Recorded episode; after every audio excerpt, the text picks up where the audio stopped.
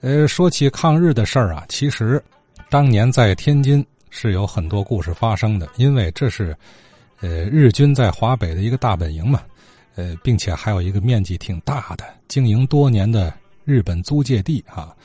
这几天啊，正好这快到八幺五日本降服纪念日了，又恰好咱们的话题呢也谈到了不少老日本地的事儿啊，日本花园啊，什么小教堂啊，居留民团呐。长盘旅馆呐，大福大楼啊等等，李希民李老有一些回忆要补充补充。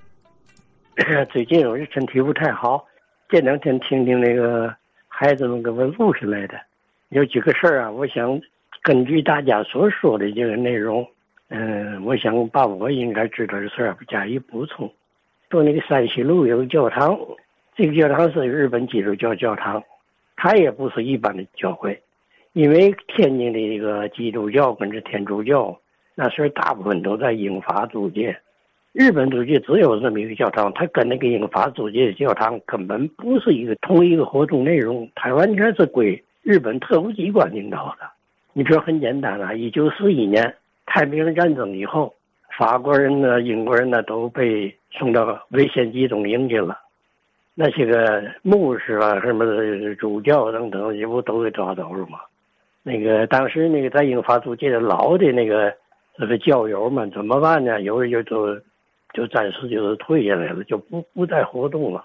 可是呢，日本呢不行啊，他得利用这些个教徒，他就成立一个嘛呢？成立了一个华北基督教社团。这个华北基督教社团呢，当时是由日本的一个人，也是日本牧师，叫中村三郎来领导的，那就不是一般的传教了。就是宣传这个所谓大东亚圣战呐，因为那时候的报纸常登着，啊，他为这个圣战的胜利办这个祈祷会，嗯，宣传这个治南强化反共，嗯，我没看见这个教会有更多的这个关于宗教这方面活动。报纸上所宣传到那时候日本有个报纸叫《荣报》，提到的就是如何祈祷大东亚圣战，他的直接领导呢就是这个日本特务机关长。于公训，所以这个教堂啊，在我所知的不是一般的基督教堂。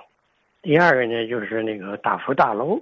这个大福大楼啊，据我知道啊，它是一个比较特殊的地方，一直没离开跟日本租界的关系。它最早啊，那是一个日本的特务机关呢，叫做茂川公馆。茂川公馆呐，它就是日本的特务机关。在中国设立的那么一个机构，日本的特务机关呢，从袁世凯那个时候就派这个特务机关让这个中国来了。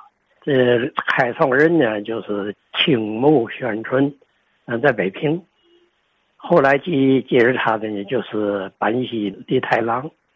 这都是日本在中国成立特务机关的这个呃一些个人物吧。在天津呢。他有一叫茂川立雄的，等于他的分支机构。嗯，那时候他们这个的特务机关都不挂牌子，对外也不说是什么单位，都叫公馆。说青木宣传吧，就叫青木公馆；茂川呢，茂川立雄也就叫茂川公馆，好像是个住宅似的。其实他是搞特务组织、特务机构。嗯，他都归这个日本在这个当时的特务机关。